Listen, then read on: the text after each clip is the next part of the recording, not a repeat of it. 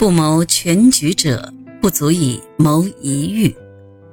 要想事业得到持续发展，除了要关注事业本身外，还要关注整个行业变化，这便是所说的全局。否则，如果整个行业都难以挽救，自身事业同样会濒临失败。南北战争结束以后，美国境内掀起了一股工业热潮。对资本主义自由市场反对最厉害的，自然是那些在市场之中来回波动的商人们。当时的经济环境缺乏管制，商人们只能一边创业，一边重新制定规则。经济环境的不稳定，没有办法造就更加庞大、更加持久的工业体系。通货紧缩、经济衰退以及衰退和繁荣的周期循环，会将所有的一切搅得支离破碎。洛克菲勒看到了这一点，决定改变价格决定市场的局面，索性将市场控制住。为此，洛克菲勒要将资本主义自由竞争彻底终结，以全新的垄断体制。取而代之。其实，在标准石油公司刚刚起步的阶段，洛克菲勒也主动改变过商业规则，所以才会招来那么多的非议。他说：“我们必须这么做，不然没法保全自己。石油业完全一片乌黑，并且还在继续恶化。这个时候。”必须有人站出来维持局面。洛克菲勒觉得合作这个方法完全可行，但是他也不能确定这么做会产生什么影响。洛克菲勒说道：“这个举措完全是后来的经济管理体系化初始的开端，全世界的商业经营模式都被改变了，时机开始成熟起来。”胜利的时刻一定会到来。不过话说回来，最开始我们也只是想拯救自己脱离水火罢了。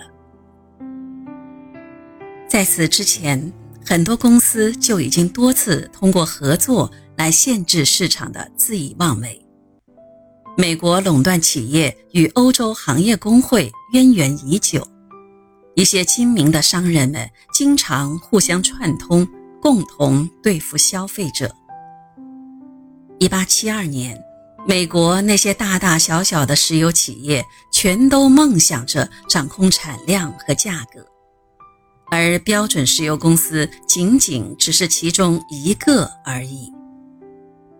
南方发展公司被曝光以后，有家报纸上是这么说的：“这个庞大的垄断企业只是冰山一角。”因为当时很多类似的组织正在筹建中，他们都在企图掌控美国商品的生产。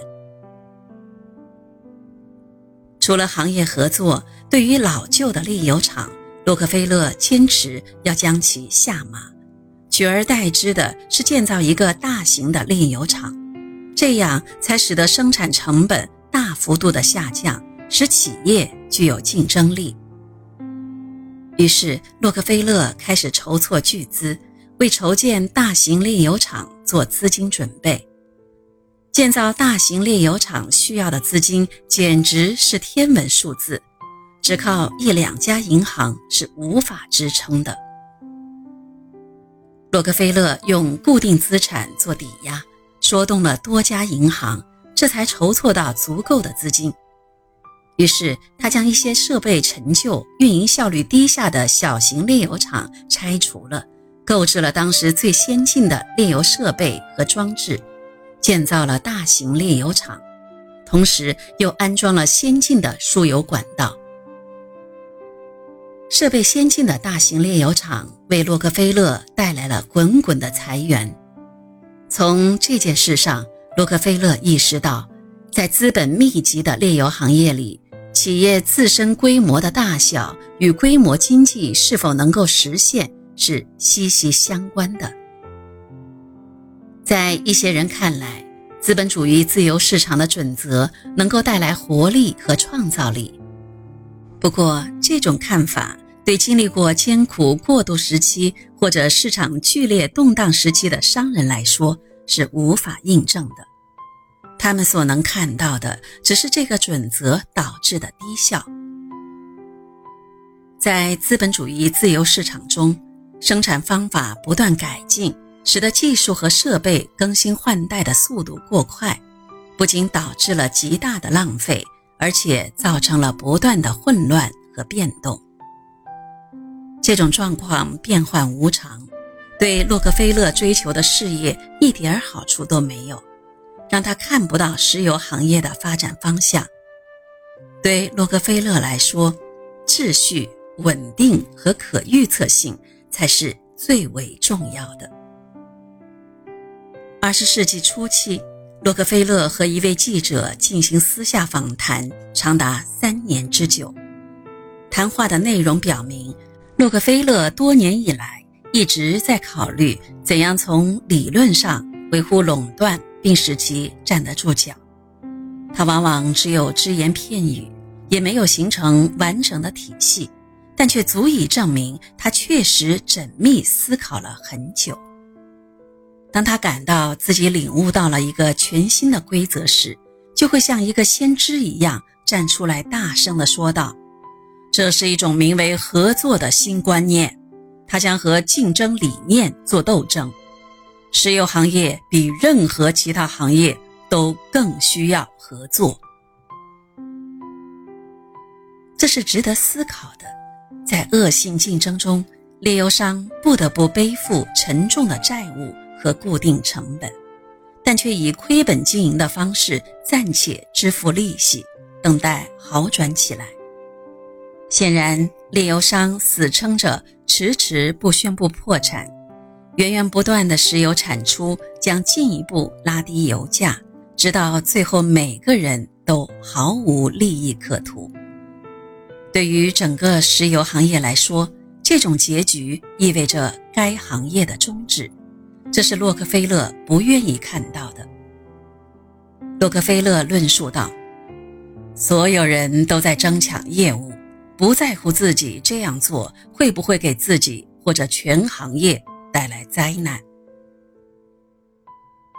那时候只有最原始的会计制度，很多炼油商对盈利方面的认识还非常的模糊，有些甚至是一窍不通。”洛克菲勒说道：“很多时候，最难缠的竞争对手不是那些强大的、精明的、大胆的或者保守的，而是那些不管不顾、垂死挣扎的。这些人根本不顾成本，厂子要么继续办下去，要么就破产倒闭。”阐述标准石油公司基本原则的时候，洛克菲勒说道。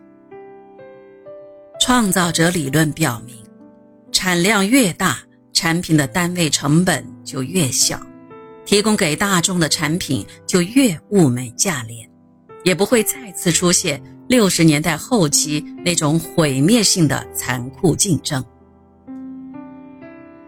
由此可见，洛克菲勒考虑问题的时候是站在全局的立场上，站在整个石油行业的高度上。当所处的行业正处于一片混乱之际，正是有实力的人有所作为之时。若能够力挽狂澜，自然可以迅速做大，独占鳌头；若任其恶化，只能被行业覆灭的潮水淹没。